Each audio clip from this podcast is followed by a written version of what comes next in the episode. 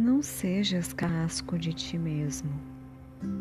Ser amigo de ti mesmo e deixa livres as forças do teu espírito para que a tua luz brilhe. Disciplina-te.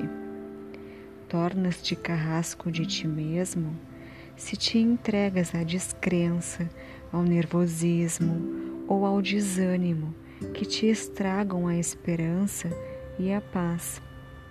Se te achares sem forças, arranca do fundo do coração uma prece assim: Deus, anima o meu espírito, toca no mais profundo de mim e abre-me a compreensão, a esperança e a paz.